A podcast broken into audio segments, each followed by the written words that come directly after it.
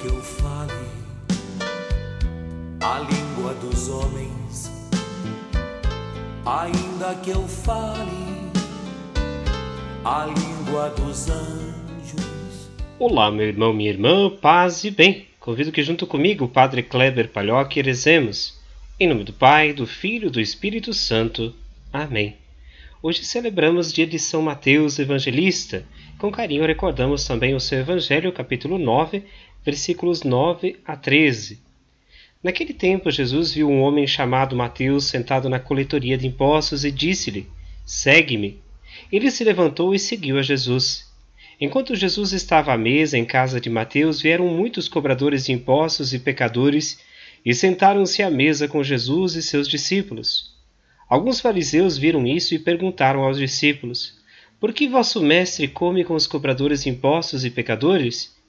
Jesus ouviu a pergunta e respondeu: Aqueles que têm saúde não precisam de médico, mas sim os doentes. Aprendei, pois, o que significa quero misericórdia e não sacrifício. De fato, eu não vim para chamar os justos, mas os pecadores. Palavra da salvação. Glória a vós, Senhor. Serei como bronze que soa em vão se eu não tenho amor,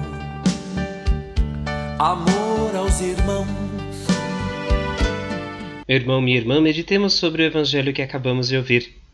Nós hoje celebramos dia de São Mateus e o evangelho também narra um pouquinho da história de Mateus, ou especialmente esta conversão.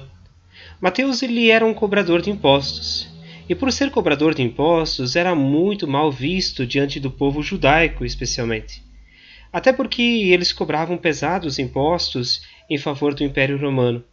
A imagem de Mateus é uma imagem manchada por este preconceito, mas é um homem que soube se colocar a serviço também através do Evangelho, através da pregação ou do trazer presente as memórias daquilo que Jesus também foi vivenciando. O evangelista Mateus se coloca a caminho junto de Jesus porque ele acredita que a palavra de Jesus é algo que transforma o seu coração. Ele é um vocacionado. Mateus foi um dos mais gratos nesse banquete, o banquete que ele ofereceu a Jesus. Que nós também, olhando essa experiência de São Mateus, possamos compreender que também, por mais queiramos, Jesus sempre nos convida ao arrependimento e ao seu encontro a possibilidade de retornar aos caminhos do Pai, de sermos chamados, chamadas a sermos discípulos e discípulas do Senhor, a sermos profetas em nosso tempo, defendendo e cuidando da vida, a nos aproximar daqueles que mais precisam e necessitam de nossos cuidados. Rezemos a Nossa Senhora para que nos guie neste caminho. Ave Maria, cheia de graça, o Senhor é convosco.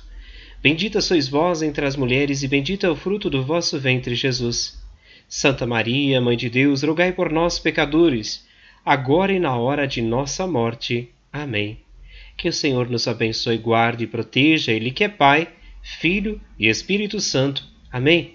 Um grande fraterno abraço, um ótimo dia. Nos encontramos amanhã.